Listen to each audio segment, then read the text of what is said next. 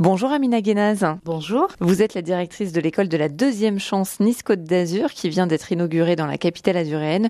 Une directrice heureuse, j'ai l'impression. Très heureuse quand on, on est là pour, euh, pour les jeunes et pour euh, les accompagner euh, dans une insertion professionnelle, on ne peut qu'être heureux. Il existe 130 écoles de ce type à travers la France. Alors l'idée, c'est de cibler les compétences, les qualités de chaque jeune pour proposer un programme sur mesure et un parcours relativement court d'insertion professionnelle. C'est ça. Alors au-delà de l'insertion professionnelle, on les accompagne aussi dans une insertion sociale et citoyenne. Ces personnes, généralement, elles arrivent sans aucun bagage? Oui, c'est des jeunes de 16 à 25 ans sans diplôme ni qualification. Vous insistez sur le fait que ce n'est pas parce qu'ils n'ont pas de diplôme qu'ils n'ont pas de compétences, c'est ça? C'est exactement ça. Et l'école de la deuxième chance est là pour ça, pour leur faire découvrir les compétences qu'ils ont. Donc quelque part, il s'agit aussi dans cette école d'une reconquête de la confiance en soi. De la confiance en soi et un gain d'estime de soi aussi. Alors ces écoles, elles existent depuis 2004. Il faut souligner que les résultats sont probants dans les autres écoles de la deuxième chance. Oui, dans le national, euh, on peut compter 60% de sorties positives. Et ici, à Nice, est-ce que vous avez euh, déjà des, des exemples positifs? Alors la première cohorte qu'on a intégrée dans cette école, c'était le 28 octobre 2019.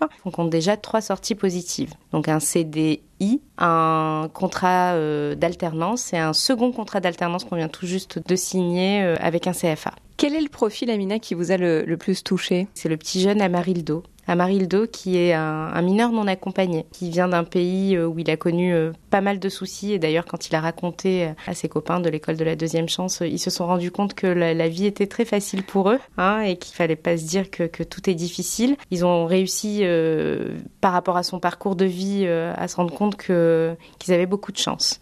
Et ce petit jeune vient tout juste de décrocher un contrat d'apprentissage en vente. C'est un jeune, quand il a débarqué en France, il ne savait pas ni lire ni écrire le français. Et il s'en est sorti déjà par lui-même. Parce que pour entrer à l'école de la deuxième chance, il faut quand même savoir lire et écrire le français.